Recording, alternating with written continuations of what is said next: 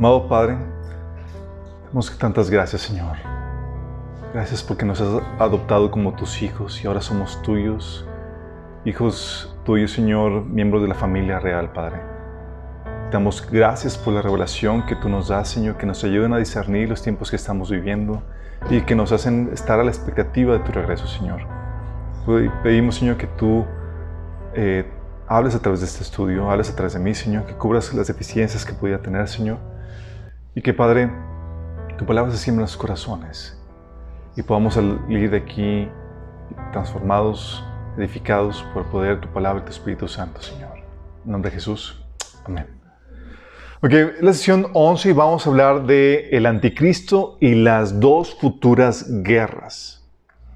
La Biblia profetiza algunas guerras, y profetiza algunas guerras. Vamos a hablar acerca de ello. De hecho, eh, vamos a comenzar hablando del anticristo.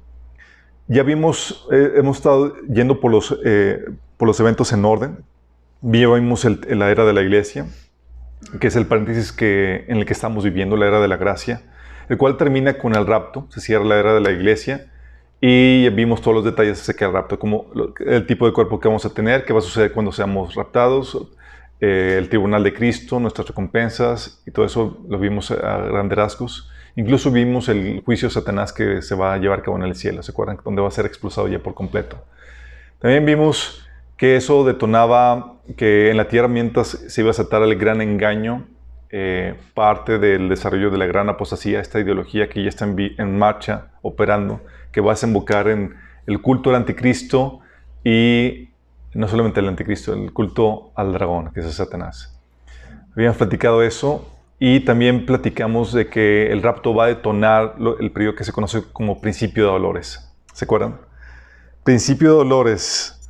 Gracias a Dios todavía no lo son, pero estamos viviendo los pre-principios de dolores de forma muy tangible. De hecho, el Señor sabía que íbamos a experimentar los, pres, los eh, preludios de eso, porque el Señor sabía, nos decía que cuando empezáramos a ver estas cosas, que volteamos al cielo porque sabemos que nuestra redención está cerca. Entonces podríamos, podíamos ver claramente que había detalles que podían ayudarnos a discernir el que el Señor está cerca de, de, de regresar, de que el rapto está próximo a venir. Y habíamos platicado que el rapto, por eso, para los que están vigilantes, en 1 de Primera Tesalonicenses capítulo 5 menciona que no nos va a tomar de sorpresa. Al mundo le va a tomar sorpresa. Pero los que estamos guardando su venida, no. Qué genial, ¿no? O sea, como sabe, estamos a la expectativa, sabemos discernir los tiempos y sabemos cuándo el Señor más o menos va a estar regresando. Entonces no nos va a pescar de sorpresa la venida, el rapto, la venida del Señor, en ese sentido. Pero bueno, vimos el principio de dolores que, se desata con el, con el eh, con, este, con el rapto, que es un periodo donde se, se caracteriza por falsos cristos, guerras, hambres, pestes y persecución mundial contra los creyentes que se quedan. ¿Se acuerdan que hemos platicado acerca de eso? Bueno, el, uno de, los, de, los, eh, de las características de ese principio de dolores van a ser los falsos cristos, que, del cual habíamos platicado que se menciona en Mateo 24, del, 4 al 5, Lucas 21, versículo 8 y Apocalipsis 6 del 1 al 2, que es el, primer sello, ¿se acuerdan del caballo blanco? Me he platicado que no es el caballo blanco, ese primer jinete blanco no es eh, Jesús, porque Jesús es el que está desatando esos juicios, esos, jinetes. Eh, aparte que van, van, cabalgando con mala compañía y son, eh, Jesús es el que viene en el capítulo 19 no es ese. Y aparte es ahí donde comienza la carrera de, que va a ser del anticristo. Por cierto, cuando hablamos del anticristo, mucha gente eh, piensa que va a ser alguien que se va a poner directamente contra Cristo, pero sí, sí se va a poner directamente, pero la palabra en griego es pseudocristo. Va a ser alguien que se va a posicionar en lugar de Cristo, haciéndose pasar por el Cristo. Mateo 24, del 4 al 5 dice, tengan Cuidado de que nadie los engañe, les advirtió Jesús. Vendrán muchos que usan, usando mi nombre dirán, yo soy el Cristo y engañarán a muchos. Surgirán también un gran número de falsos profetas y engañarán a muchos. También Lucas 21.8 dice, Él entonces dijo, mirad que nadie os engañe porque vendrán muchos en mi nombre diciendo, yo soy el Cristo y el tiempo está cerca, mas no vayáis en pos de ellos. Y Apocalipsis 6, del 1 al 2 que les mencioné, vi cuando el Cordero rompió el primero de los siete sellos y a uno de los cuatro seres vivientes, eh, eh, unos cuatro seres vivientes que gritaba con voz de trono, dijo, ven, miré y apareció un caballo blanco y el jinete llevaba un arco y se le dio una corona y salió como venciendo para seguir venciendo. Ok, aquí eh, comienza toda esta debacle, este primer sello, comienza la carrera de el anticristo. Y es el tiempo perfecto para, para que empiece la, carrera del anticristo, la carrera política. ¿Por qué creen que es el tiempo correcto para que comience?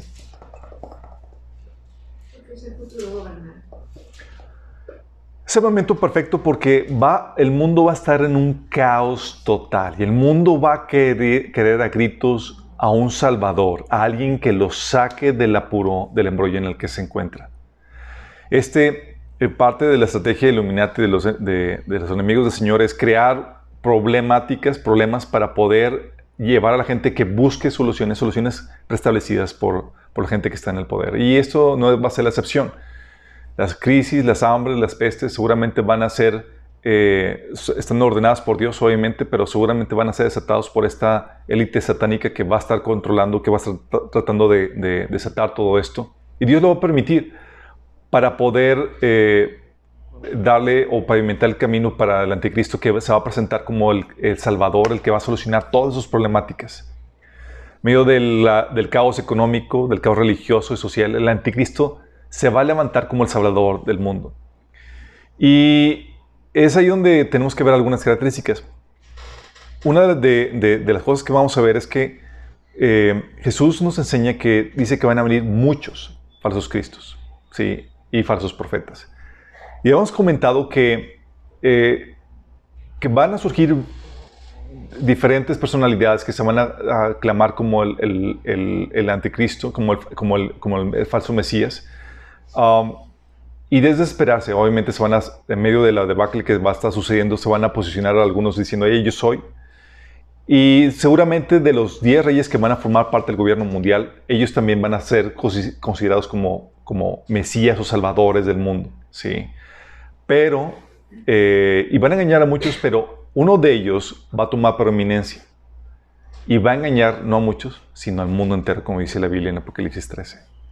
Y ese es el que menciona la Biblia que va a derrotar a tres de esos eh, líderes mundiales que van a surgir. Entonces, en medio de esta debacle con los sellos que comienzan, que se mencionan en Apocalipsis capítulo 6, o la época que habíamos comentado, que es el principio de dolores, da o pavimenta eh, el lugar, el, da el escenario perfecto para que el anticristo pueda surgir y tomar poder en medio de esa debacle. Hay ciertas características que el anticristo va a tener. Algo que ya hemos platicado es que va a ser revelado después del rapto. ¿Se acuerdan que hemos platicado eso? Es parte de lo sexto, de, lo, de ese primer sello y cuando se desata el primer sello, habíamos platicado que los ancianos que representan la iglesia ya están en el cielo y están siendo testigos del juicio de Dios que se desata sobre la tierra. El anticristo es parte del juicio de Dios sobre la tierra. De hecho, dice, dice en primera, segunda Tesalonicenses capítulo 2 que Dios les envía un poder engañoso que va a posicionar al anticristo como parte del juicio por haber rechazado la verdad para ser salvos. Segunda de Tesalonicenses menciona eso. Entonces va a ser revelado después del rapto. Segunda Tesalonicenses 2, de 6 a 9 dice, y ustedes saben qué es lo que lo detiene, porque solo puede darse a conocer cuando le llegue su momento, pues esa anarquía ya está en marcha en forma secreta y permanecerá secreta hasta que la detiene se quite de en medio. Dios siempre ha sido el que refrena la maldad, chicos. Pero en este caso es Dios refrenando la maldad también por medio de la iglesia, del cuerpo de Cristo. ¿Sí? Dice, entonces el hombre de anarquía será dado a conocer, pero el Señor Jesús lo matará con el soplo de su boca y lo destruirá con el esplendor de su venida. Ese hombre vendrá a hacer la obra de Satanás con poder, señales y milagros falsos. Entonces, hasta que se ha quitado de en medio, que el Señor sé que se va, a retirar de en medio, pero va a ser eh, en la presencia o la manifestación de la iglesia. ¿sí? El Espíritu Santo va a seguir operando dentro de la tierra, pero ya no, va, ya no va a frenar la maldad. ¿Por qué decimos que va a seguir operando en la tierra? Porque va a haber millones de personas que van a ser salvas. Y acuérdense que la salvación no se puede dar sin la, sin la operar sin la, eh, del Espíritu Santo, porque Él es el que convence al mundo de justicia, pecado y juicio. Si el Espíritu Santo no te convence de pecado, no hay forma en que puedas tú ser salvo.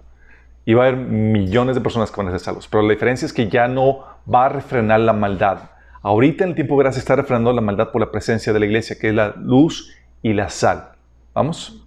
Se ha quitando la sal, ahora sí se va a refrenar, desafrenar todo.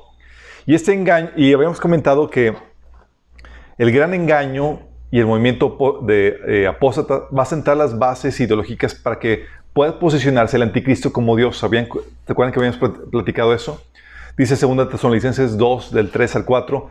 No se dejen engañar por lo que dicen, pues aquel día no vendrá hasta que haya una gran rebelión contra Dios y se dé a conocer el hombre de anarquía, aquel que trae destrucción. Se exaltará a sí mismo y se opondrá a todo lo que la gente llame Dios y a cada objeto de culto. Incluso se sentará en el templo de Dios y afirma que Él mismo es Dios.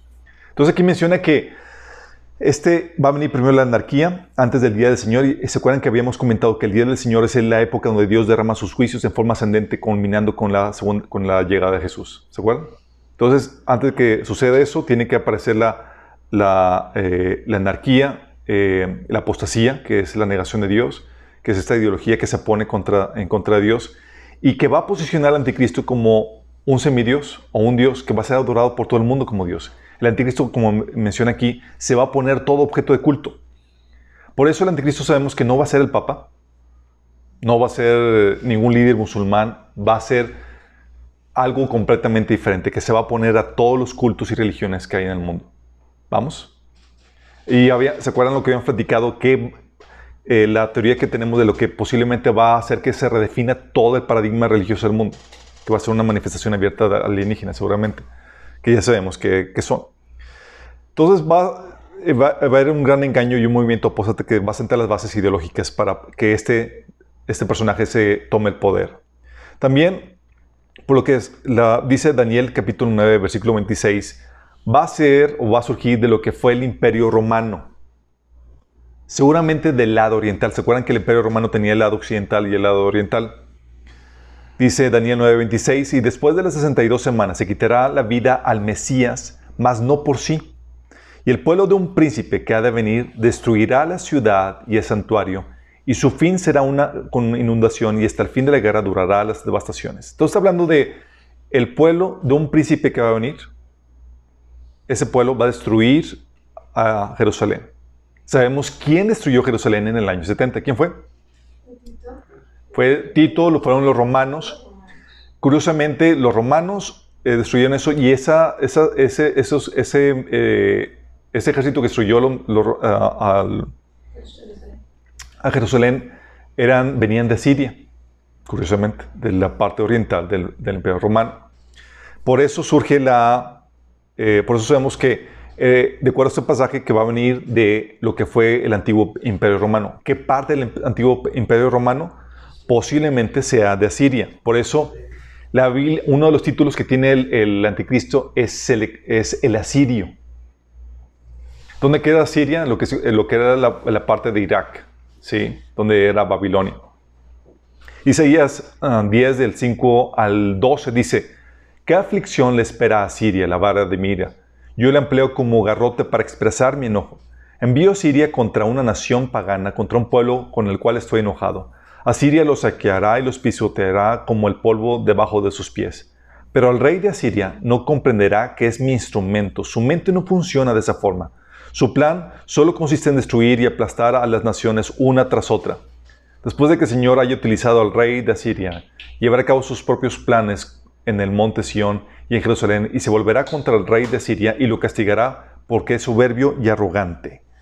Entonces hablando de que va a utilizar Dios el anticristo, Dios utiliza al, al enemigo. Eh, y luego eh, Dios mismo se va a levantar en contra de este asirio. ¿sí? Miqueas 5 del 5 al 6 también reitera lo mismo. Dice, y este será nuestra paz. Cuando el asirio viniere a nuestra tierra y cuando hollare nuestros palacios, entonces levantaremos contra él siete pastores y ocho hombres principales, y devastarán la tierra de Asiria a espada, y en sus espadas la tierra de Nimrod, y nos librará del asirio cuando viniere contra nuestra tierra y hollar eh, nuestros confines. Entonces viene el asirio, que es de donde viene también, donde surgió el primer eh, gobernante mundial que era Nimrod. ¿sí? Entonces, posible que venga de, de sea de ascendencia siria, ¿sí? cumpliendo el requisito que sea del Imperio Romano. O sea, no va a ser mexicano el, el anticristo, chicos, olvídense de eso. El AMLO no es el anticristo, no pinta para que sea, aunque hay muchos que lo siguen de forma ciega, no, este es un, es un falso prototipo, ¿sale? Eh, es un ejemplo de cómo la gente puede quedar fascinada tras un líder. Si, si esto es contra un líder con muchas deficiencias, imagínate cuando venga el personaje real. Va a estar... ¿Se imaginan la, la, la, fascinación del mundo? Con, si ahorita puedes tantearla como está ahorita contra un presidente con muchas deficiencias, va a estar increíble. Entonces, ¿será de Siria? Muy posiblemente pueda ser de Siria el, el, el anticristo. Pero hay otra teoría también, es que sea de ascendencia judía. Órale, ascendencia judía. Um, en Ezequiel 21, del 25 al 27, se refiere al anticristo como príncipe de Israel. Dice, y en cuanto a ti, príncipe de Israel, infame y malvado, tu día ha llegado. La hora de castigo es inminente. Así dice el Señor omnipotente, quítate el turbante, renuncia a la corona, que todo cambiará. Lo humilde será exaltado y lo excelso será humillado. Ruinas, ruinas, todo lo convertirá en ruinas. Esto no sucederá hasta que venga aquel a quien le asiste el derecho y a quien le, pediré que establezca la justicia. Entonces, aquí está hablando una profecía donde va eh, hablando de la venida del Mesías, que es a quien asiste el derecho y quien establecerá la justicia y quien va a destruir a este príncipe malvado que es el anticristo. Pero para que lo, lo llame como príncipe de Israel, eh, lo, posiciona como si tuviera algo que ver en cuestión de linaje con el pueblo Y tiene cierto sentido porque la Biblia menciona en, en Juan 5:43 que el anticristo, que, eh, que Israel que rechazó al Mesías, va a terminar abrazando al falso Cristo como su Mesías. Dice Juan 5:43, yo he venido en mi propio nombre y no me recibís. Si otro, dice, yo he venido en nombre de mi Padre y no me recibís. Si otro viniera en su propio nombre, a ese recibiréis. Hablando de que otro, ese personaje venía en su propio nombre y, Israel lo va a recibir como su Mesías. Sí. Y Daniel 11:37 dice, del Dios de sus padres no hará caso, ni del, ni del amor de las mujeres, ni respetará a Dios alguno, porque sobre todo se engrandecerá. Y de aquí sacan que puede ser tener tendencias homosexuales o, y también del Dios de sus padres puede ser que tenga eh, eh, ascendencia judía donde está rechazando al, Dios, a Jehová. Sí.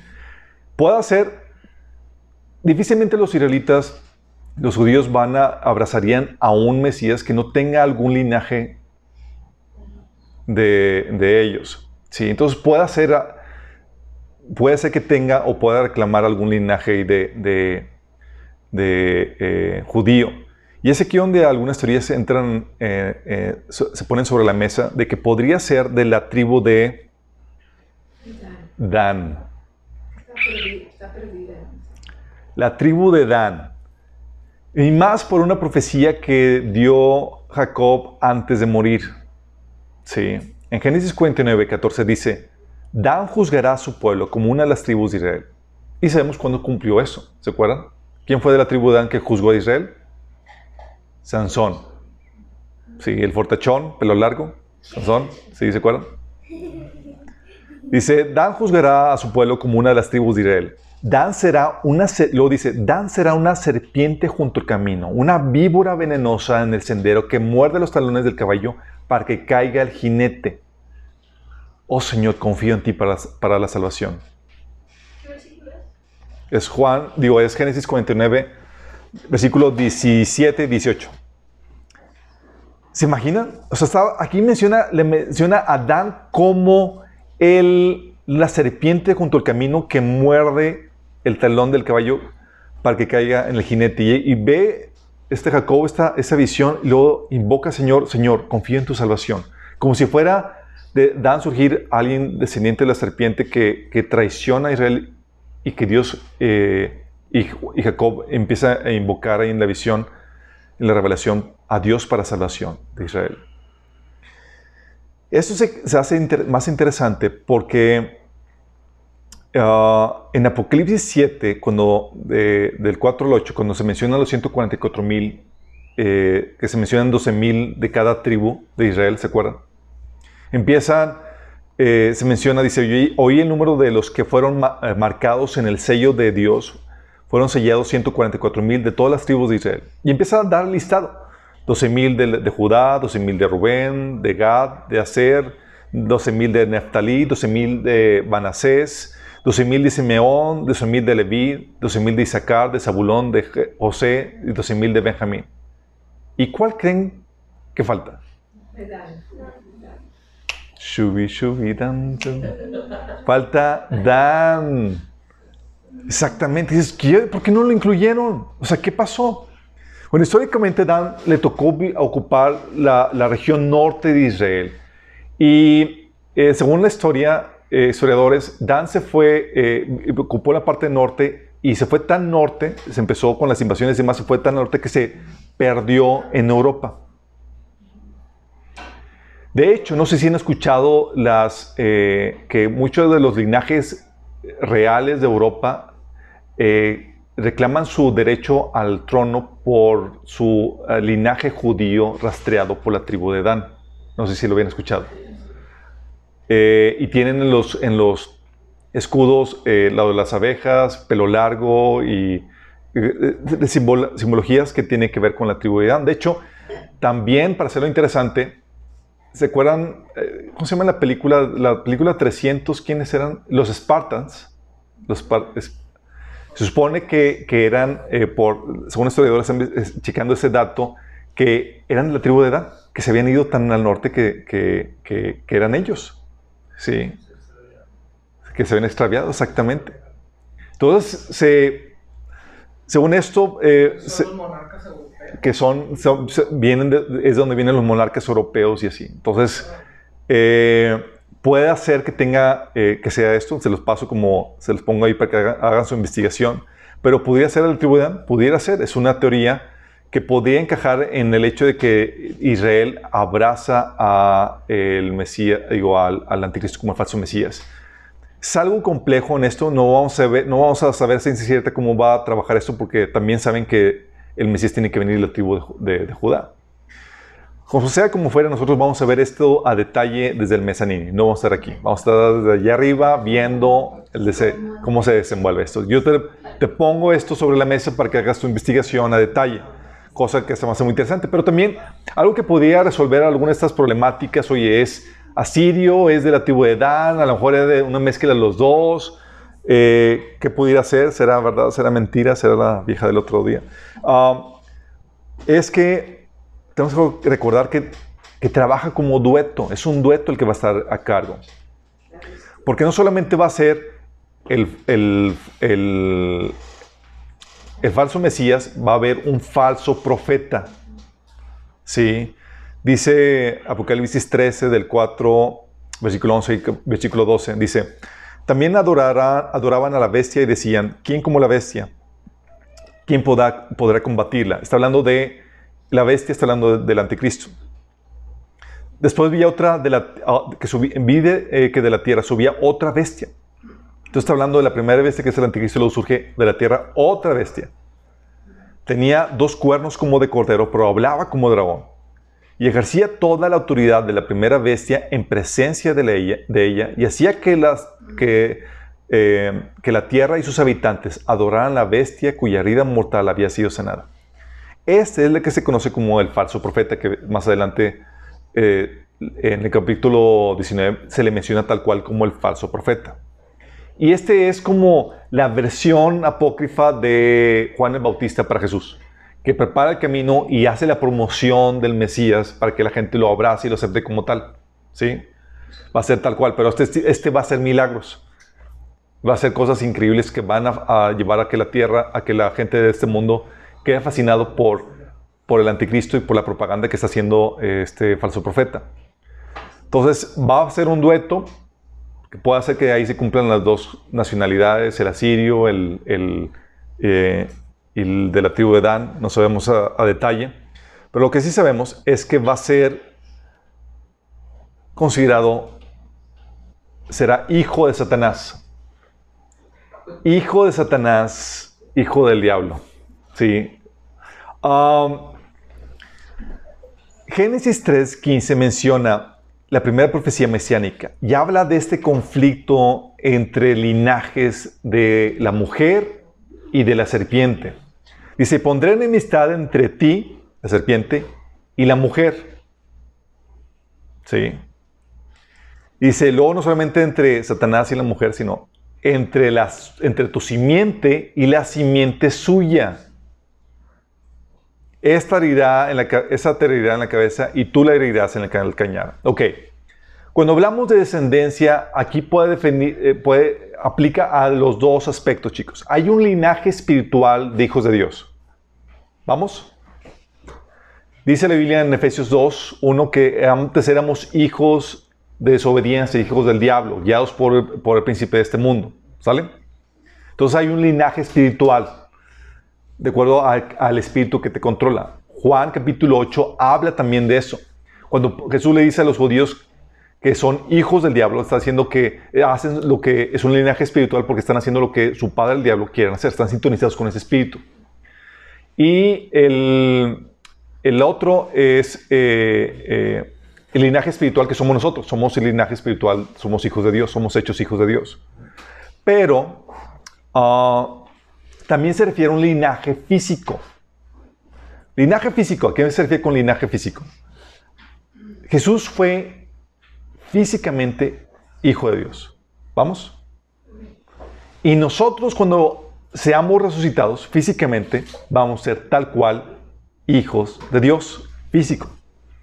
Entonces, así como hay un linaje eh, espiritual de Dios y de, y de Satanás, pero también un linaje físico de Dios y también de Satanás.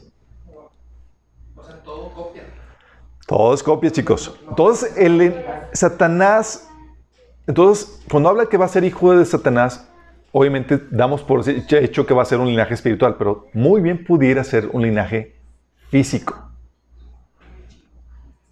¿Cómo que un linaje físico? Eso lo vamos a ver a detalle la próxima vez. Sí.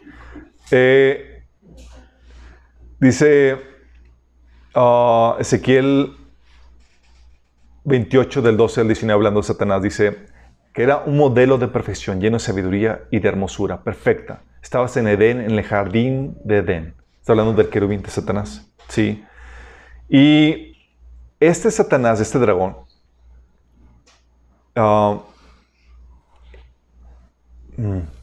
hay un pasaje en Romanos donde dice que Jesús fue constituido, fue probado eh, hijo de Dios por la resurrección. ¿Se acuerdan? Y era hijo de Dios, pero con la resurrección fue comprobado que efectivamente fue declarado hijo de Dios con, poder. Bueno, algo similar seguramente va a pasar con el anticristo. ¿A qué me refiero? Dice la Biblia que el anticristo va a ser herido de muerte en la cabeza y en la mano. Sí. Dice, vi que una de las cabezas de la bestia parecía estar herida de muerte, pero la herida mortal sanó.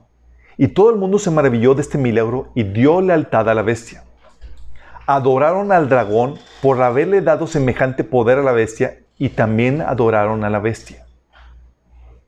Entonces, ¿quién sanó esto? Fue el dragón. Por eso adoraron al dragón y adoraron a la bestia. Dice, lo dice, ¿quién es tan grande como la bestia? exclamaron. ¿Quién puede luchar contra ella? Entonces aquí tienes una situación donde tienes al anticristo herido de muerte y llega ese dragón, presencia del mundo entero, y, de, y constituye o vuelve a esta persona moribunda en un superhombre aclamado como invencible por el mundo entero. Al punto de, de, eh, inspirar la adoración del mundo entero. Sí. Y es allí donde dices, uh, ¿qué?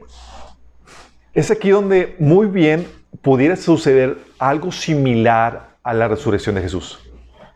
Sí. Es algo que ya hemos platicado. Seguramente este dragón va a darle un update, ¿cómo se dice en español? Una actualización a su DNA para llevarlo a un nivel de evolución, al siguiente nivel de evolución. ¿Por qué crees? Si te cambian el DNA, el ADN, gracias por la corrección, el ADN, ya no tienes la marca de Dios ya tienes la marca, ¿sabes de quién? De Satanás. Ya te vuelves en un ser irredimible porque Jesús vino hasta solamente a salvar a la especie humana, el cual a ti no te quedaría nada de humano si, si hay una, hacer una, modificación al ADN. Entonces, si esto es así, ese se convertiría, el anticristo se convertiría literalmente, no solamente en el hijo de Satanás por el linaje espiritual, sino por el linaje físico. ¿Me explico? A partir de, esa a partir de esta modificación. Es, como dice, es constituido como hijo del dragón. Sí, por esta modificación que se le hace. Y lo interesante del caso, chicos, es que ya tenemos la, tecnología y están trabajando para... Ya tenemos la tecnología para modificar el ADN. El único detalle es qué información insertar y quitar para que sea una modificación que te mejore y no que te empeore. Porque las modificaciones típicamente empeoran. ¿Sale? Entonces, si llega alguien con la información, el código a pegar, insertar, intercambiar ahí, que seguramente va a ser este dragón, seguramente esto va a causar esta modificación. Y eso te convertiría en un Nephilim. ¿Se acuerdan que los hijos de Dios se metieron con las mujeres en Génesis capítulo 6 y producieron un linaje que son los Nephilim, los gigantes de eh, héroes de antaño? Eran los descendientes físicos de estos ángeles caídos. Entonces, al poder modificar tu, ADN, te conviertes en descendiente físico de esos seres caídos. ¿Vamos? Interesante, ¿no? Entonces, Sara, hijo de Satanás, seguramente, sí, se va a convertir en hijo de Satanás. ¿Se me imagina todo esto, chicos?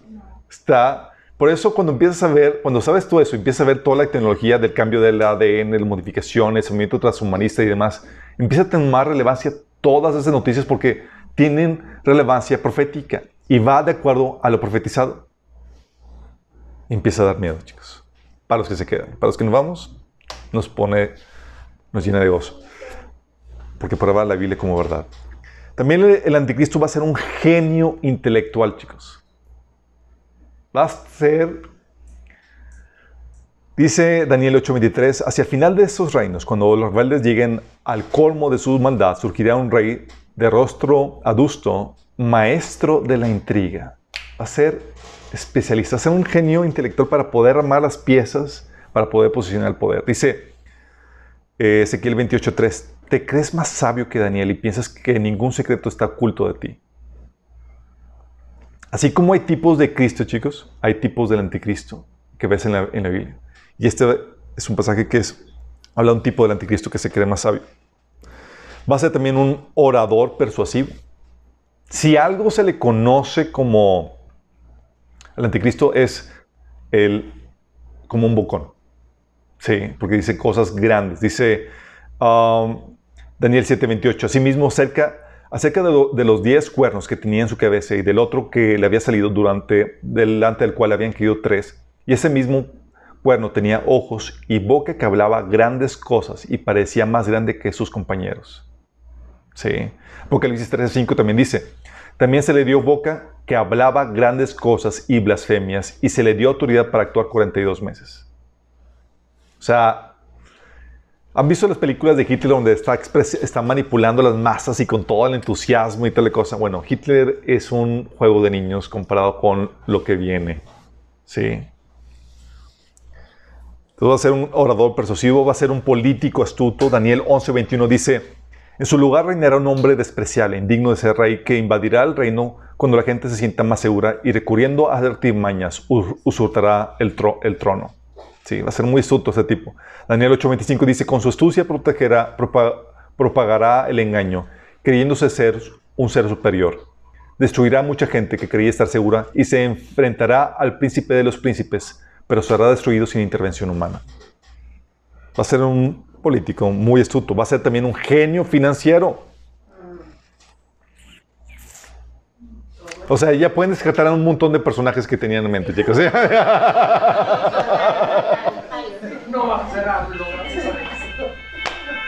Sí. Es el, el que pone el sistema para que nadie pueda comprar ni vender si no tienen la marca si va a establecer un sistema financiero que ya, está ya se está propiciando la plataforma para eso. Apocalipsis 13, 17 habla acerca de eso. Dice Ezequiel 28, de 4 al 5, dice, con tu sabiduría y con tu prudencia has acumulado riquezas y has adquirido oro y plata en tus tesoros. Con la grandeza de tu sabiduría en tus contrataciones has multiplicado tus riquezas y a causa de tus riquezas te has enaltecido en tu corazón. Ese es un tipo de Satanás, pero sabemos que como hay tipos de Cristo, también hay tipos del anticristo que aplican también al anticristo, chicos. Salmo 52, 7 dice, aquí tienen al hombre que no buscó refugio en Dios, sino que confió en su gran riqueza y afirmó en su, se afirmó en su maldad. Daniel 11, 38 al 43 dice, en su lugar adorará al Dios de las fortalezas, honrará a un Dios que sus antepasados no conocieron y le presentará costosas ofrendas de oro, plata y piedras preciosas. O sea, el tipo va a estar billetudo, chicos. Va a ser un genio financiero. Dice, se, adueñará de los tesoros de, los tesoros de oro y plata de Egipto y de todas sus riquezas y también someterá a los libios y a los etíopes. también va a ser un genio, eh, un líder militar. Daniel 8:24 dice, se volverá muy fuerte, pero no por su propio poder. Provocará una, tremenda cantidad de destrucción y tendrá éxito en todo lo que emprenda. Destruirá a líderes poderosos y arrasará al pueblo santo. De hecho, él va a destruir a tres reyes de ese próximo gobierno mundial. Apocalipsis 6, 12 dice, levanté la vista y vi un caballo blanco y un jinete llevaba un arco y se le dio una corona sobre la cabeza. Salió cabalgando para ganar muchas batallas y obtener la victoria. Ese es el anticristo, un genio militar.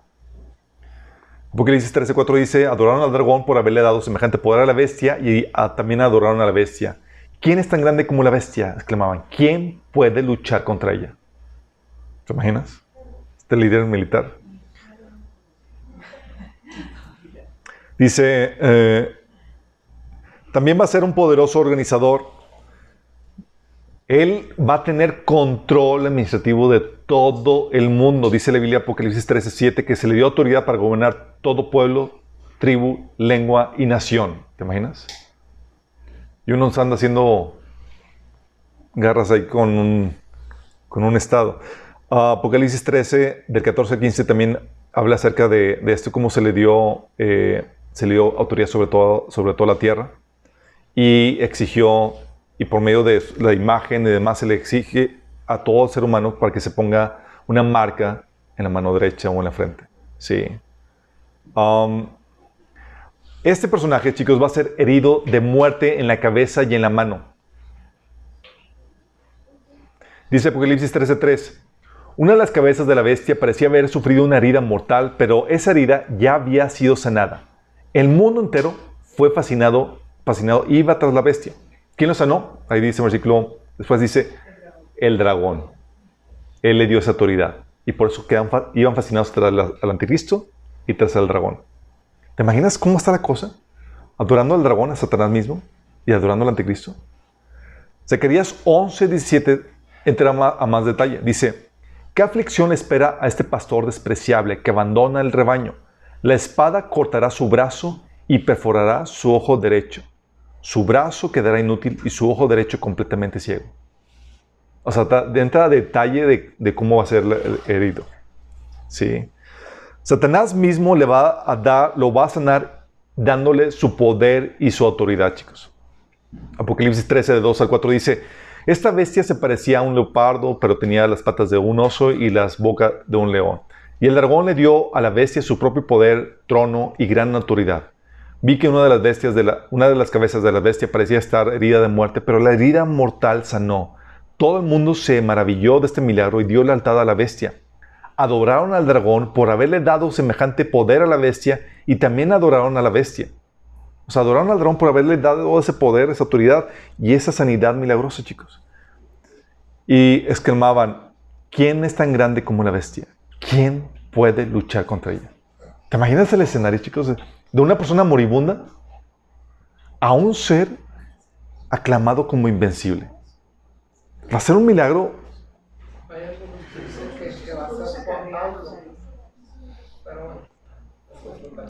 No, no va a ser Juan Pablo, habíamos comentado y ya lo vimos anteriormente, al inicio, de que se va a poner contra todo orden religioso, contra todo culto, y por eso no puede ser ni, ni ningún papa, ni ningún líder musulmán, ni nada, va a ser algo de otro Sí. Lo que mencionamos. Um, la sanidad milagrosa lo, eh, lo convertirá en un dios, en un superhombre, chicos. Dice, pero la herida mortal sanó y todo el mundo quedó maravillado de este milagro y dio lealtad a la bestia. Adoraron al dragón por haberle dado semejante poder a la bestia y también adoraron a la bestia. ¿Quién es tan grande como la bestia? exclamaban. ¿Quién puede luchar contra ella? Entonces imagínate, chicos. Ven que sucede esto porque, por algo que hizo, una modificación que seguramente hizo el dragón en, este, en este líder político, en, en el anticristo. Y te ofrecen a ti la posibilidad de obtener la misma marca que el anticristo. ¿Quién no va a querer? Oye, te ofrecen esa misma capacidad, ese mismo update en tu ADN. Sí, pero el problema es, si te modifique tu ADN, pase directo al lago de fuego. Ni siquiera al Hades para, hacer eh, para la resurrección al final del milenio. ¿Por qué ni siquiera al Hades? Digo, ¿mande? Porque no es humano. Los que van a resucitar al final del milenio son humanos. De eso vamos a hablar en la siguiente sesión a detalle. Este personaje, el anticristo, se va a oponer a toda religión, a todo culto y va a declarar, se declarará ser Dios y va a recibir adoración mundial, chicos. Según Tesalonicenses 2.4 dice, este se opone y se levante contra todo lo que lleva el nombre de Dios o es objeto de adoración, hasta el punto de adueñarse del templo de Dios y pretender ser Dios. O sea, si se opone a cualquier objeto de culto o a cualquier eh, objeto de adoración, te excluye cualquier líder religioso. ¿Vamos? No va a ser un líder musulmán, no va a ser un eh, líder católico ni nada de eso. Um, dice eh, Daniel 11 del 36 al 39. El rey hará que lo que mejor les parezca. Se exaltará a sí mismo, se creerá superior a todos los dioses y dirá cosas del Dios de dioses que nadie antes se atrevió a decir. Fíjate cómo se va a exaltar por encima de cualquier otro dios. Y va a hablar en contra del Dios de dioses. Es Daniel 11, del 36 al 39. Por cierto, el bosquejo con todos los pasajes están publicados en la página de Minas. Dice, si su éxito durará mientras la ira de Dios no llegue a su colmo aunque lo que ha sucedido sucederá. Este rey no tomará en cuenta a los dioses de sus antepasados, ni al Dios que adoran las mujeres, ni a ningún otro Dios, sino que se exaltará a sí mismo por encima de todos ellos. ¿Te imaginas? En su lugar adorará al Dios de las fortalezas, honrará a un Dios que sus antepasados no conocieron y le presentará costosas ofrendas de oro, plata y piedras preciosas. Con la ayuda de este Dios extraño o extranjero, uh, atacará las fortalezas más poderosas, rendirá grandes honores a aquellos que lo reconozcan, pues en recompensa les pondrá como gobernadores de grandes multitudes y les dará tierras. Entonces no va a honrar a nadie más que a este dragón, a este Dios que, va a estar, eh, que le va a dar este poder. Vamos, va a ser, se elimina todo culto para que se instituya el culto al anticristo y a este, a este dragón, a Satanás. Como dice el Apocalipsis 13, del 4 al 15, adoraban al dragón por haberle dado su autoridad a la bestia y también adoraban a la bestia. Entonces a los dos chicos, ¿sí? No solamente a los dos, a los tres. ¿Por qué los tres? Adoraban al dragón, al anticristo que es la bestia. ¿Y al No. Y a la imagen del anticristo. Sí. Decía, uh, um, Dice, también adoraban a la bestia y, decían, ¿quién es como la bestia? ¿Quién puede combatirla? Versículo 8 dice, a, la bestia la adorarán todos los habitantes de la tierra cuyos nombres no han, sido, escritos en el libro de la vida, el libro del Cordero que fue sacrificado desde la creación del mundo. Versículo 15 dice, y se le permitió infundir vida a la imagen, el, este falso profeta lo hizo, de, eh, se le permitió infundir vida a la imagen de la primera bestia para que hablara y mandara matar a quien no adorara la imagen. ¿Te imaginas? Y es aquí donde entonces vemos que no va a ser de algún líder religioso de la orden mundial. De hecho, ah, no sé si sepan, pero los musulmanes también tienen una escatología, tienen una profecía acerca del fin, de cómo está la cosa. Yo no sabía eso, pero fue en el que 2008, si me acuerdo, estaba en un curso en Suiza y conocí a una persona musulmana y me empieza a platicar que, que de la profecía, escatología musulmana. Y yo, pues me interesó escuchar. Y me empieza a platicar que dentro de, de, su profecía bíblica se va a establecer, musulmana, va a haber un líder mundial que va a reunir a los ejércitos del mundo entero para pelear contra Israel, para eliminarlo. Y ese va a ser el héroe de los musulmanes. Yo, yo también creo eso, pero en mi Biblia ese líder es el malo. Y para ellos es el bueno. Sí. ¿Te imaginas? Uh, obviamente, por lo que menciona la Biblia, no va a ser musulmán el asunto. Va a haber un cambio una, un, de paradigma religioso, pero las características de esta profecía musulmana van a hacer que abracen con facilidad al anticristo. ¿Me explico? Que se esclarezcan algunas cosas, que hay algunos cambios, pero van a abrazar con facilidad eso, porque están apuntando a lo que la Biblia enseña que va a ser el anticristo. La otro asunto es del anticristo es seguramente va a tener una imagen, un avatar. Uh, ¿Saben qué es avatar? ¿Vieron la película de Avatar? Sí. ¿Se acuerdan que era un cuerpo vacío donde se le transfería la personalidad para poder controlar ese cuerpo? Entonces va a tener una imagen del anticristo, un avatar que se le va a dar vida para ser adorado eh, y este avatar va a ser puesto en el templo. Sí.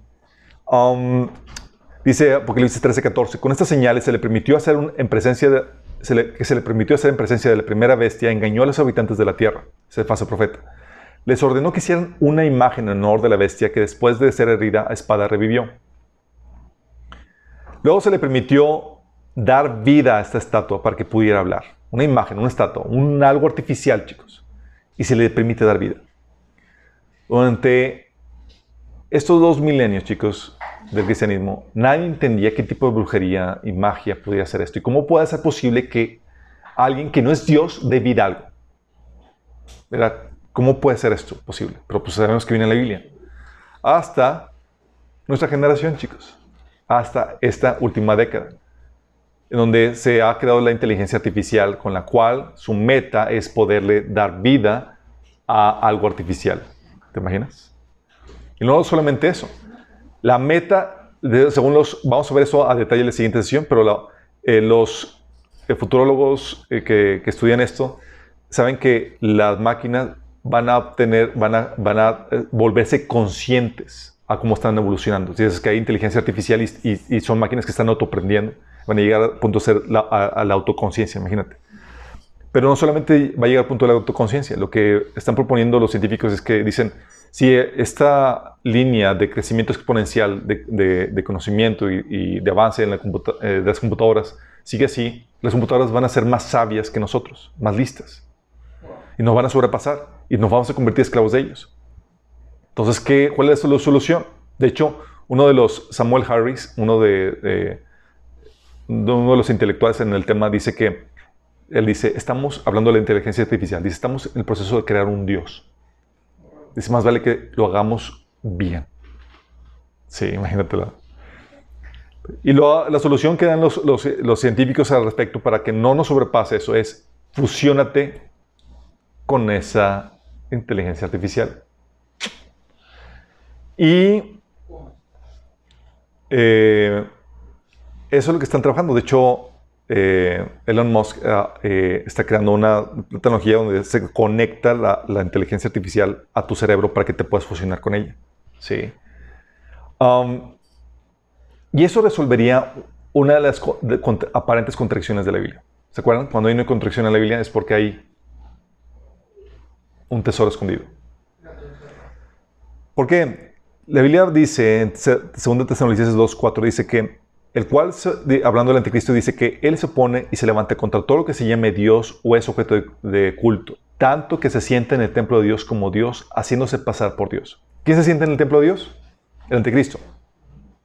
¿Pero qué crees? En Mateo 24, 15, Jesús dice que no es el anticristo, sino que es la imagen del anticristo, que es esta abominación desoladora, que ordena, abominación se refiere a, algo idólatra, a un ídolo.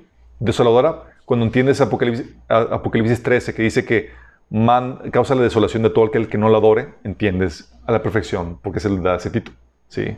¿Por qué abominación desoladora? Es un ídolo que causa desolación, chicos. ¿Sale? Manda matar a todo aquel que no adore. Pero a un lado dice, es el anticristo. Pablo dice. Y por otro lado dice, no Jesús. Y dice, no, es la imagen del anticristo. Pero si se fusiona, concordaría a la perfección. ¿Y cuál crees que es la agenda? Fusionar al hombre con la inteligencia artificial. Vamos. Nombres que se le da a la Biblia al anticristo. Semilla de la serpiente, pastor inútil, el cuerno pequeño, el príncipe que ha de venir, el ángel del abismo, ¿sí? Abadón, Napoleón, Apolo. Aquí surge la teoría de que cuando el anticristo surge el cambio, la mutación, lo toma control este, este, este personaje demoníaco que sale del abismo. ¿sí? Um, se le conoce como el rey voluntarioso, la bestia, el padre de mentira, falso profeta, el anticristo, pseudocristo, el hombre de anarquía, el hombre de pecado, el hijo de perdición o el destructor por naturaleza, el que viene en su propio nombre o el asirio. Sí, el asirio. Como Jesús habla, también se conoce como la, serpiente, la simiente de la serpiente en Génesis, por Génesis 3.15. Hijo del diablo, literal. Uh, Jesús habla en plural, es que seguramente en ese tiempo se levantarán varios pseudocristos y falsos, falsos profetas, pero uno de ellos es el que va a tomar prominencia y que se va a convertir en el anticristo. ¿Vamos? Entonces, con eso tienes un panorama general del anticristo. Vamos a hablar de eso a detalle en la siguiente sesión. Pero ahorita quiero tocar una de las cosas, plataformas que van a servir para impulsar el anticristo, que van a ser las guerras que van a surgir durante, durante este tiempo de, eh, de principio de dolores. ¿Va a haber guerras? Sí, va a haber guerras. De hecho, dice la Biblia en Daniel 7 que el anticristo va a hacer guerra contra tres de los eh, líderes mundiales y va a vencerlos. Pero va a haber otras guerras también. Una de las guerras, chicos, es y se, acuerdan que dice Jesús, habrá guerras y rumores de guerras, reino contra reino se va a levantar, nación contra nación. Ok, va a haber un debacle aquí total. Estas son las guerras, una de las guerras que va a haber, chicos, es la guerra del Salmo 83. Guerra del Salmo 83. Vamos a leerlo. Mm, ¿Tienen, la, ¿Tienen una Biblia por aquí? La, ah, me pasa la Biblia aquí, aquí, por favor. Gracias.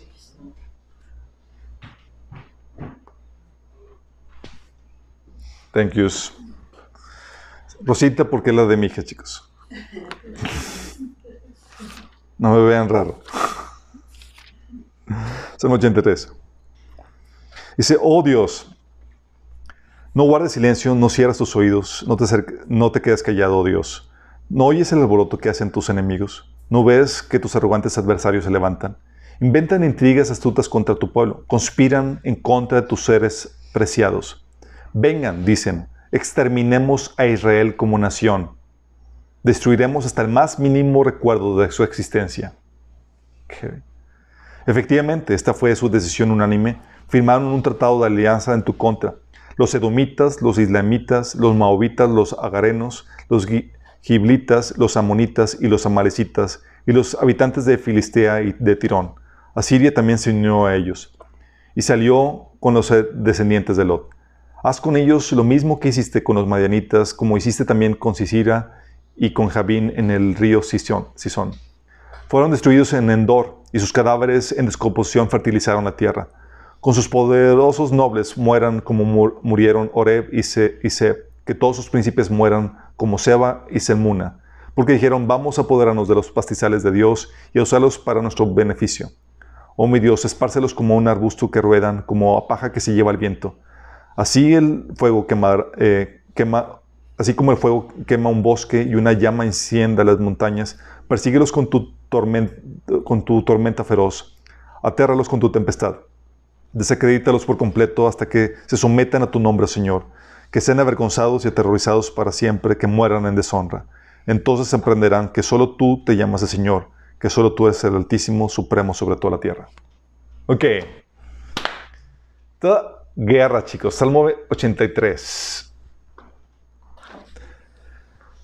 Es una guerra que menciona con esta gente, este montón de personajes que se mencionan, los edomitas, ismaelitas, moab, agarenos y toda esta gentuza.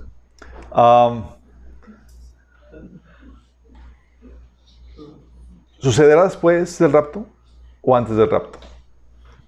La mayoría creemos que va a ser después del rapto. Sí. No hay la certeza, pero por varias cosas apunta a que va a suceder después. Um, ¿No fue la de los seis días? El, y más, no, no es la guerra de los seis días. Ahorita vamos a ver qué onda con eso. Um, puede ser, seguramente va a ser después del, del, después del rapto, porque eh, una pista puede ser en que en ausencia de la iglesia, Dios se refiere a Israel como su pueblo ahora. Sí, ya el enfoque es Israel. Versículo 3 dice, con astucia conspiran contra tu pueblo, conspiran contra aquellos a quienes tú estimas. ¿Sí? Entonces, ¿quiénes son los participantes? Líbano, Siria, Irak, Jordania, Arabia Saudita, Egipto, Palestina, Gaza. ¿Cómo sabemos eso? ¿Quién es quién? Tiendas de los edomitas e ismaelitas son los refugiados palestinos y de Jordania al sur, del sur, chicos. Sí. Los ismaelitas son Arabia Saudita. Los Moab, refugiados palestinos y Jordania central. Los Agarenos, Egipto, Gabal, Líbano del norte. Amón, refugiados palestinos y Jordania norte. Amalek, árabes, los árabes del sur de, Israel. Los filisteos de la, franja, de Gaza y refugiados palestinos. Los habitantes de Tiro, que son los Hezbollah. Los asirios, los que son los sirios probablemente el norte de Irak. Y los descendientes de Lot, que son Moab y Amón. ¿Sí? En pocas palabras. Todos. Todos los que están rodeando actualmente a Israel. Sí. Esta sería la primer guerra, chicos. Ah, y mi esposa emocionada porque puse imágenes. Sí, me dio tiempo, me tiempo. Ah, ¿Cuál es el propósito de esta guerra? A propósito, esta guerra te la menciona en el versículo 3. Versículo 4 y 12. Destruir a Israel. Dicen, vengan, destruyamos su nación, que el nombre de Israel no vuelva a recordarse. Si sabes que ahorita las naciones musulmanas que rodean Israel tienen una agenda y cuyo propósito es específicamente destruir Israel. Si sabías que la paz entre los israelitas y los palestinos es imposible porque Israel quiere la paz, pero para los palestinos la única posibilidad de paz es eliminando a Israel del mapa. Es su agenda, es su propósito, y lo han dicho abiertamente. ¿Sí? Tal cual como dice el Salmo. Dice, dicen, vengan, destruyamos su nación, que el nombre de Israel no vuelva a recordarse. Versículo 12. Decían, vamos a adueñarnos de los pastizales de Dios. O sea, vamos a eliminar a Israel del, de la mapa, del mapa de, del mundo y vamos a tomar posición de, de, la tierra. Qué fuerte, ¿no? O sea, tú ves el Salmo y dices, oye, es como si estuviera leyendo la noticia de hoy en día por efecto a esas naciones que rodean a Israel, que buscan que eliminarlo por completo. Pues órale. Entonces, esta guerra habla de una confederación que son las eh, naciones o eh, los pueblos musulmanes que rodean a Israel que se asocian, que se unen para invadir y destruir a Israel. Toda la guerra entre Israel y la confederación, esta confederación musulmana comienza.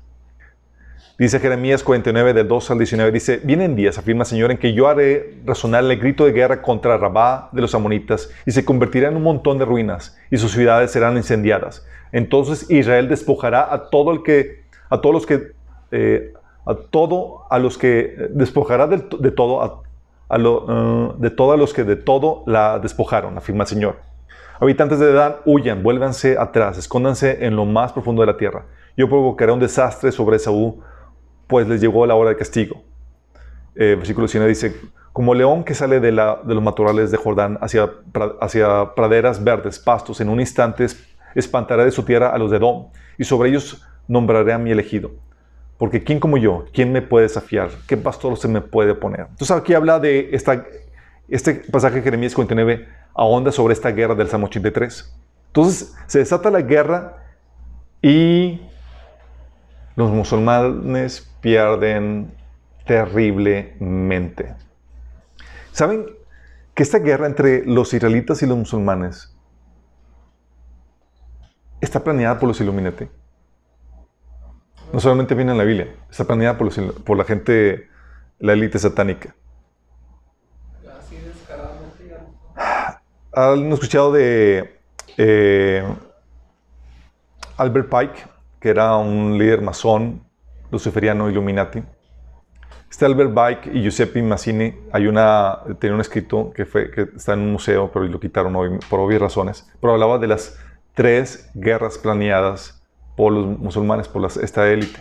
La primera guerra, eh, que la primera era la segunda, la primera guerra mundial. que era para derrocar a los zares de Rusia y transformarlo en una fortaleza de comunismo ateo y usarlo para destruir a los gobiernos y debilitar las religiones. Y tal cual. La Segunda Guerra Mundial, usando las fortalezas fascistas y sionistas como resultado para obtener un Estado soberano de Israel en Palestina. Y la Tercera Guerra Mundial, usando las diferencias sionistas, que son los que buscan la existencia de Israel, y las musulmanas, para causar autodestrucción de ambas partes y generar un cataclismo social en las naciones involucradas para poder establecer un nuevo orden mundial. Sí. O sea, esta guerra la han estado proyectando. Está, ¿y qué crees? Viene en la Biblia, va a suceder. Se va a tratar esa guerra, van a querer eliminar a Israel de la, de la faz de la tierra, pero ¿tú crees que van a vencer? no van, obviamente van a perder. ¿Cuál va a ser el resultado de la guerra? Israel derrota a la confederación. Ah. Sí. Israel toma prisioneros de guerra. La región va a sufrir cambios urbanos. Se va a urbanizar los territorios eh, eh, conquistados porque Israel va a expandir sus fronteras. Va Israel como resultado a recibir más judíos que estaban dispersos. Israel seguramente aquí es donde empieza a construir el tercer templo. Porque ¿cuál es la, cuál es ahorita el obstáculo? El obstáculo es el obstáculo musulmán que tienen ahí la mezquita. Y sin obstáculo, construimos el tercer templo. Israel desarrolla un ejército extremadamente grande en extremo, como viene Ezequiel 37, Jeremías 59, Israel empieza a vivir en paz y sin murallas. Porque hay otra segunda guerra, que es la guerra de Gog y Magog. En esa guerra te presentan a Israel que estaba tranquilo y sin murallas. Y si tú ahorita vas a Israel, vas a encontrarte amurallada, ¿sí? Y en tensión por los vecinos que, lo quieren, que la quieren matar. Jerusalén. Así es, Jerusalén, Israel. Ah, aquí, en esa guerra de Gog y Magog, te encuentras que Israel estaba en paz y sin murallas. Y la única explicación es porque venció a los vecinos que lo querían, que lo querían exterminar. Entonces, como resultado de la guerra, Israel está en paz y sin murallas, porque los vecinos que le amenazaban de muerte ya sucumbieron. Israel se convierte, como también como resultado, en una de las naciones más ricas del planeta. Israel vuelve a ganar el título Mi pueblo. Dios otra vez enfocado a Israel. ¿Sí? Y eso sienta las bases para la siguiente guerra.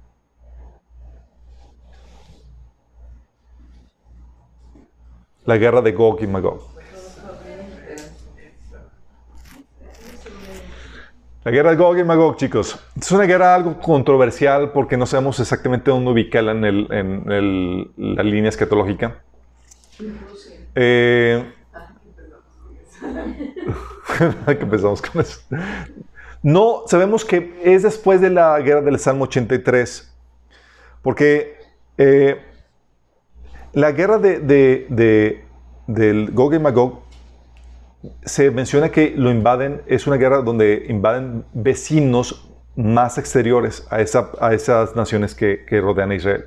Entonces, Tú ves la descripción y dices que son vecinos de, muy al norte y de, más dispersos o más, más lejanos a Israel. Y tú lo lees y dices, oye, ¿Y dónde están los vecinos que ahorita están rodeando a Israel? ¿Dónde están?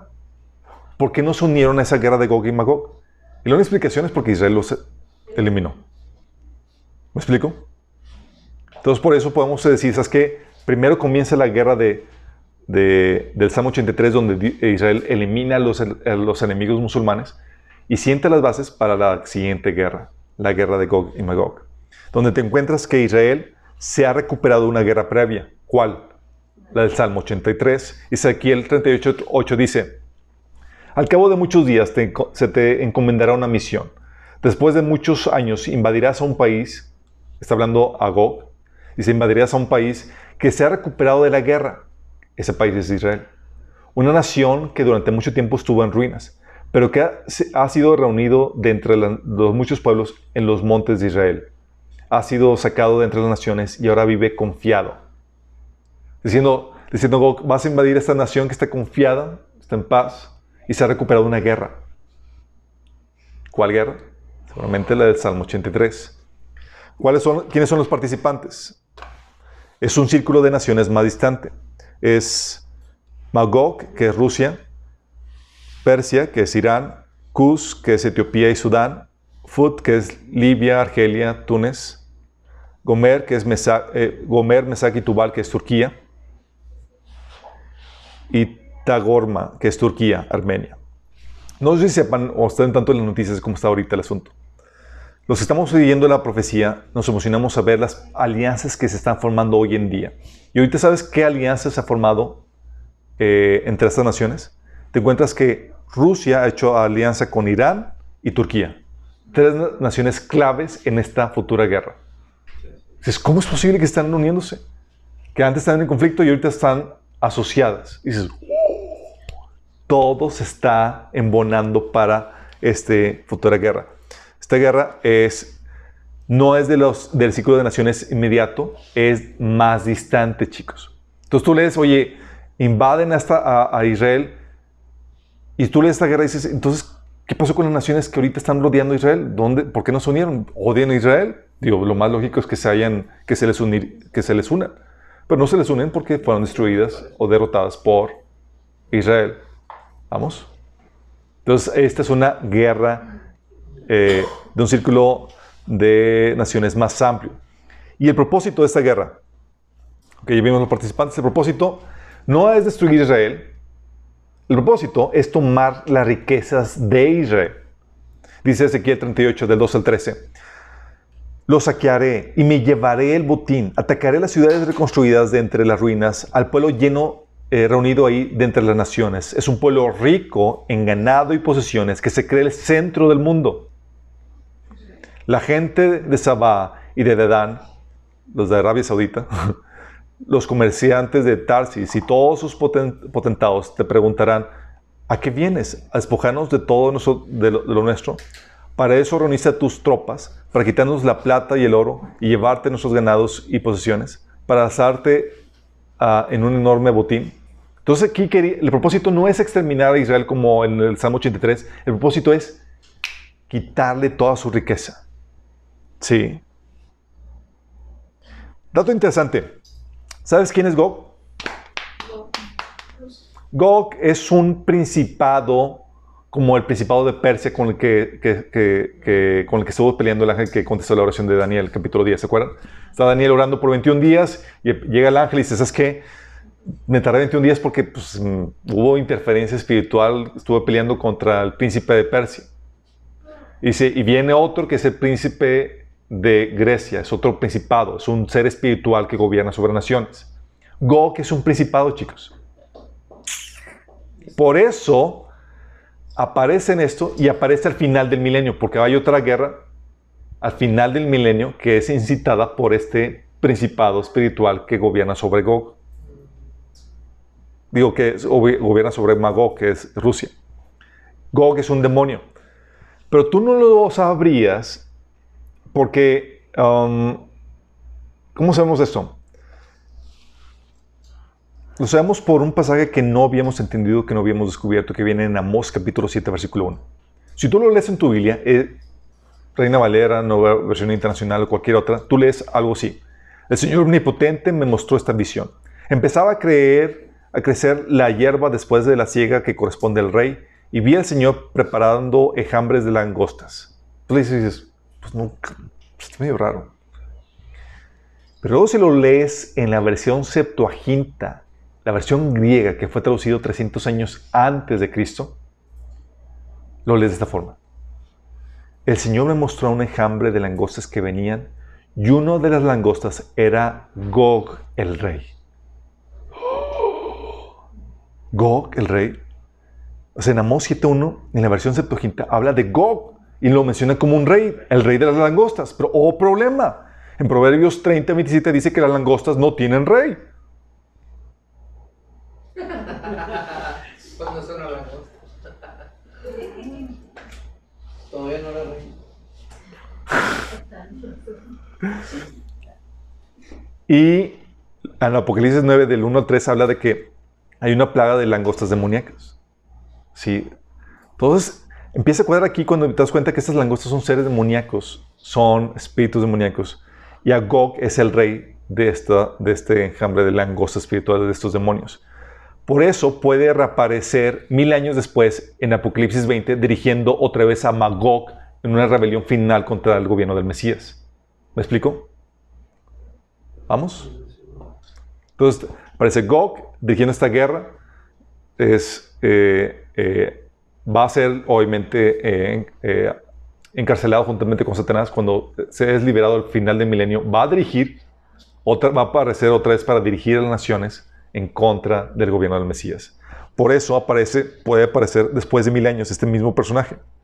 ¿Por qué? Porque es un demonio. ¿Vamos?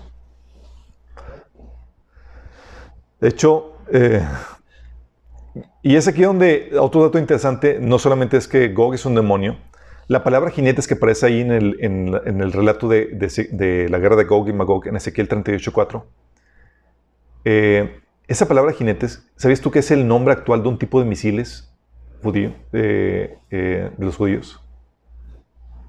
Es un tipo de misiles. Dice Ezequiel 38.4, te haré volver, te pondré garfios en la boca y te secaré con todo tu ejército, caballos y jinetes. Uh, y aquí en este pasaje le, llaman, le llama a Dios mi pueblo Israel, lo cual te hace pensar que va a ser después del rapto. Versículo 14 dice, por eso, hijo de hombre, profetice contra Gog y adviérteles que así dice el Señor omnipotente. En aquel día no te enterarás de que mi pueblo Israel vive confiado. Otra vez Dios refiriéndose a su pueblo Israel. ¿Por qué? Ya no estamos aquí. Um, y es aquí donde llega la pregunta, chicos.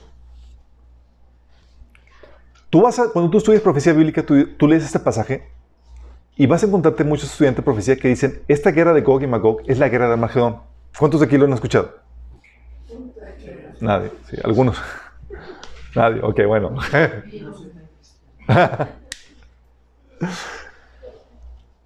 Hay indicios que podrían hacerte pensar de que esta guerra es la guerra del Armagedón. ¿Ok? Ah, de hecho, en los, folletos, algunos folletos de Chick Publication te aparecen ahí que en, de, escatología final y demás, que aparece el anticristo con Gog y las naciones y toda la cosa. Sí. El anticristo es el papa. Eh, sabemos que el anticristo no es el papa, chicos, pero... Sí. Um, es cuatro. pero son de la misma familia. ¿Por qué piensan que es de Armagedón, la, la, guerra de Armagedón esto? Porque al igual que... Um, porque va a haber un, gran terremoto. Los habitantes del mundo van a temblar ante, ante ese, terremoto. Dice Ezequiel 38:20 que los montes van a caer. Tal así como se menciona en Apocalipsis 16:20 que los montes caen y que hay un gran terremoto. Entonces dicen, ah, pues concuerda con, con la guerra de Armagedón. También, igual que la guerra de Armagedón, los ejércitos van a ser comidos, van a ser comida de buitres y animales salvajes, tal como la guerra de, Armagedón, como se menciona en Apocalipsis 19 del 17 al 18. Y luego sabemos que después de la guerra de Armagedón Dios derrama su espíritu sobre todo, sobre toda, todo su, sobre todo su pueblo y nunca más va a esconder su rostro. Y eso se menciona en esta guerra de, de, Ezequiel. ¿sí? También todas las naciones sabrán a partir de esta guerra que Jehová es el Dios de Israel.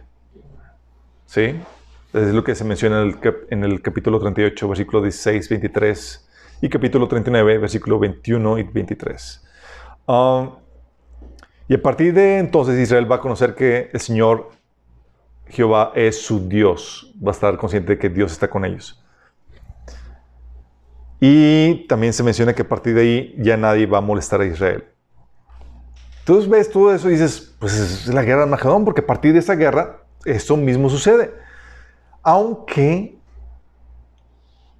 ah, podría ser que no necesariamente se refiere a este preciso momento de la guerra, sino que, porque dice en el versículo 27, dice que esto va a suceder cuando yo haga volver a Israel de entre las naciones, por completo. Sí. Entonces seguramente esta guerra desata a que más gente venga a Israel de, entre las naciones o está hablando a un evento todavía más futuro. Sí. También se menciona que va a regresar, va, regresarán de todas las naciones eh, donde fueron esparcidos los israelitas. Esta también pudiera ser una guerra post, una referencia post Armagedón, después de la guerra de Armagedón. También que el pueblo de Israel se convertirá y recibirá el Espíritu Santo y que nunca más eh, abandonará, a Dios a su pueblo ni esconderá su rostro de ellos.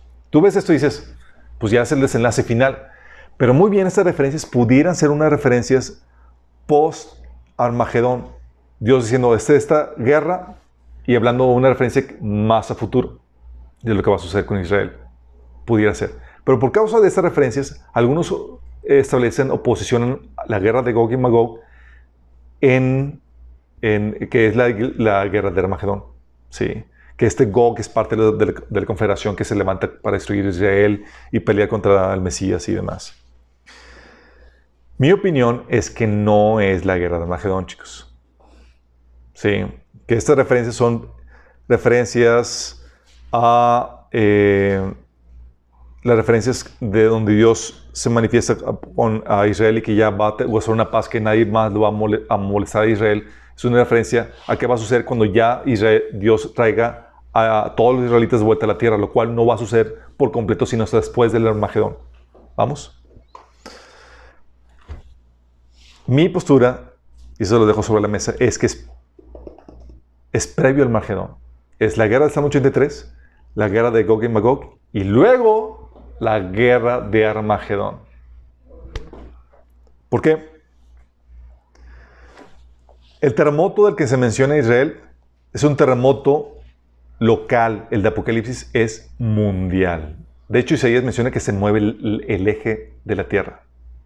Sí. Así es. No, va a estar fuertísimo. También en esta guerra, chicos, los ejércitos de Gog pelean unos contra otros. Ezequiel 38, 21 habla acerca de eso.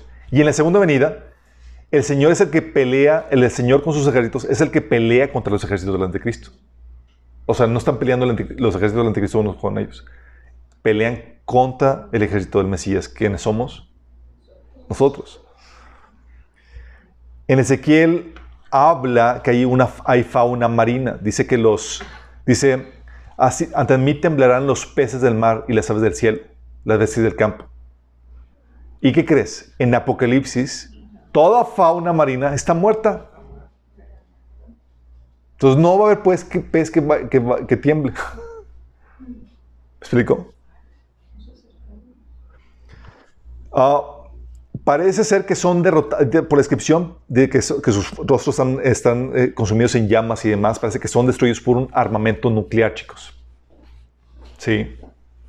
Ah, y en el Armagedón son destruidos por los ejércitos celestiales y por el aliento, la, espada que sale de la boca de, de- del Mesías, por el aliento de Cristo. Sí. Los ejércitos también de Gog, aquí en Ezequiel 38, son unas cuantas naciones las cuales te les enumeran. En el Armagedón son todos los reyes de la tierra. Eh, Apocalipsis 6, 14 habla acerca de ello. Vamos, son, son diferencias cruciales. También eh, Dios quiere, en, eh, en la guerra de Gog y Magog, Dios quiere darse a conocer a todas las naciones del mundo. Quiere dar a conocer que Él es el Señor. En la guerra de Armagedón, chicos, las naciones del mundo ya saben quién es Dios. Saben quién es y saben que viene a traer juicio al mundo. Por eso Apocalipsis 6, del 15 al 17, dice los reyes de la tierra y los magnates y los jefes militares y los ricos y los poderosos y los más esclavos, todos gritaban a las montañas, caigan sobre nosotros, porque el día de la ira del Cordero ha llegado. O sea, ya saben ya todo el mundo qué onda con eso. Dios ya nos está, nos está dando a conocer. También, los habitantes de Israel salen ilesos en esta guerra de Gog y Magog. Fue una tremenda victoria. Sí, una victoria gloriosa. En la guerra de Armagedón, mueren dos terceras partes de Israel. Y también dos terceras partes mueren, algunos son vendidos como esclavos, otros dispersos. Y el resto huye al desierto. Nada que ver con la guerra de Gog y Magog. ¿sí? También la guerra de Gog y Magog usan los despojos como combustible que les va a durar esos, ese, ese combustible siete años.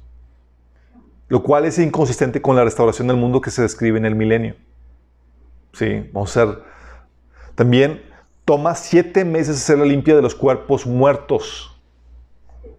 Siete meses limpiar los cuerpos lo cual también es inconsistente con la restauración del milenio que se escribe que el inicio del milenio, el aliento abrasador del Señor y, los, ríos que fluyen de las montañas van a limpiar todos los residuos de los muertos. ¿Sí? sí Isaías 4, 4 y Isaías 30, 25 hablan acerca de eso. Acá, en la guerra de Gog y Magog, al contrario, contratan especialistas que limpien y entierran los cuerpos. Y por el procedimiento que siguen, en Ezequiel 39, 17, concuerdan con el mismo procedimiento que se utiliza hoy en día para tratar cosas radioactivas. O sea, tú no lo tocas, tú solamente avisas y gente especializada va y entierra a los muertos. Sí. Entonces, seguramente esta guerra va a ser una guerra intermedia entre la guerra de, de Salmo 83 y la guerra de Armagedón. ¿Vamos? ¿Cuál es el posible desarrollo en este sentido, chicos? Posible desarrollo de eventos. ¿Cómo concordamos, cómo armamos el lápiz rompecabezas? Ok, armando la pieza de cabezas, tienen que usar varias cosas. Primero, Estados Unidos tiene que caer como potencia mundial. ¿Por qué creen? Porque es el que defiende Israel, chicos. La única razón por la cual los países musulmanes pudieran atreverse a levantar en contra de Israel para invadirlos es porque Estados Unidos ya, ya no figura como potencia mundial. ¿Sí me explico? La única razón por la cual están temerosos es porque Estados Unidos, eh, Israel tiene como aliado a Israel. Entonces, dentro de, la proyección de eventos, como va a suceder, es, se estima que Estados Unidos cae como potencia mundial, sea por el rapto, sea por quiebre económico, por invasión o por guerra civil, por lo que sea, pero cae como potencia mundial. Ahorita Estados Unidos sabemos que se perfila a eso, chicos se perfila directamente para, para eso. Entonces Israel queda solo. Los vecinos musulmanes de Israel aprovechan para tratar de destruir a Israel. Y se desata la guerra del Salmo 83. Israel derrota a la confederación, toma prisioneros de guerra, expande sus fronteras, recibe a más judíos dispersos y se posiciona como la principal potencia económica del mundo. Si tú te quedas en el rapto, ya sabes a dónde huir. La verdad es que no va a servir de nada. Tú tienes que compartir el Evangelio estés donde estés, ¿ok? Uh, entonces se posiciona como la principal potencia económica del mundo. Sin los estorbos musulmanes comienza la reconstrucción del tercer templo. Entonces sucede la guerra de Gog y Magog, que busca invadir Israel para quedarse con su riqueza. Pero es derrotado con armamento nuclear como testimonio a Israel y a las naciones de que Dios está con Israel. El tercer templo está por ser terminado cuando todo el mundo sigue siendo antagónico, pero todo el mundo sigue siendo antagónico a Israel. Acuérdense que Israel se queda solo y todo el mundo en contra de Israel. El anticristo logra tomar el liderazgo del gobierno mundial. Israel seguramente se va a ver intimidado e impresionado y olvida las muestras de fidelidad de Dios en las guerras anteriores y pacta con el anticristo la paz en donde se da el control de la ciudad de Jerusalén a cambio de que dejen reactivar los sacrificios en el templo. el pacto es por siete años y el anticristo recibe una herida mortal que lo convierte, eh, eh, que lo pasa, eh, que pasa una herida mortal que lo hace ser de un hombre moribundo a un superhombre, aclamado como invencible y adorado como Dios por el mundo entero, gracias a la ayuda de un Dios extranjero, que es el dragón. Seguramente algo similar, tú puedes armar las piezas de rompecabezas, pero algo va a suceder así. Y si te das cuenta, esto, como armamos la narrativa, tiene que ver cómo ha sido Dios, cómo Israel ha tratado, ha sido en su relación en el pasado. ¿Por qué? Porque tú ves la historia de los reyes de Israel, tú ves que Dios es fiel con Israel, liberando a Israel de guerras, invasiones, de forma milagrosa. Y luego llega otro rey y tiene miedo y acude a Egipto en busca de ayuda, o a Siria. Y Dios se enoja porque dice, hey, ¿no te he ayudado yo?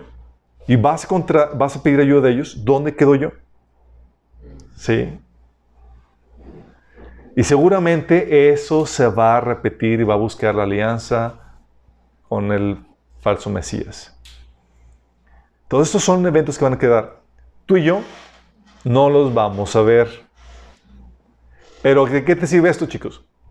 Porque cuando ves cómo van a estar las cosas después de la tribulación y ves que ya se empiezan a armar las cosas desde ahorita, tú sabes que el rapto está por suceder. Para eso te sirve, chicos, para discernir los tiempos. Oye, ¿sabes quiénes van a ser las naciones que van a participar en la guerra de Gog y Magog? Y ya ves que se están formando alianzas entre ellas y dices, oh my goodness.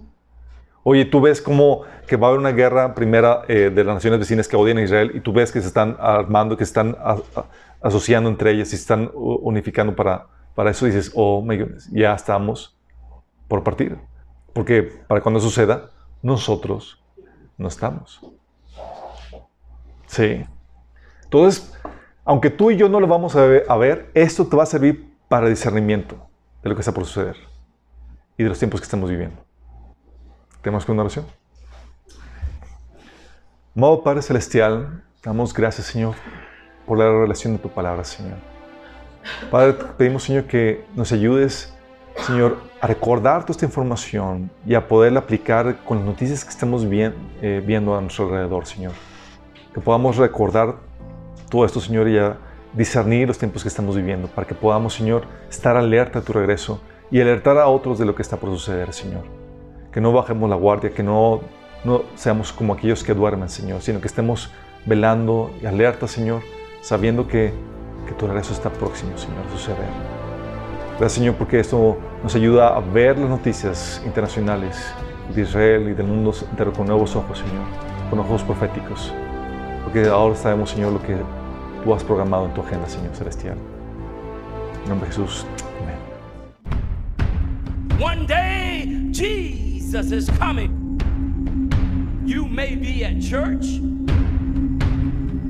you may be at work, You may be asleep. God grant that you will be ready when he makes his personal appearance. My God, what if his appearance occurs on a Sunday morning? My prophetic word to you this morning is get ready, get ready.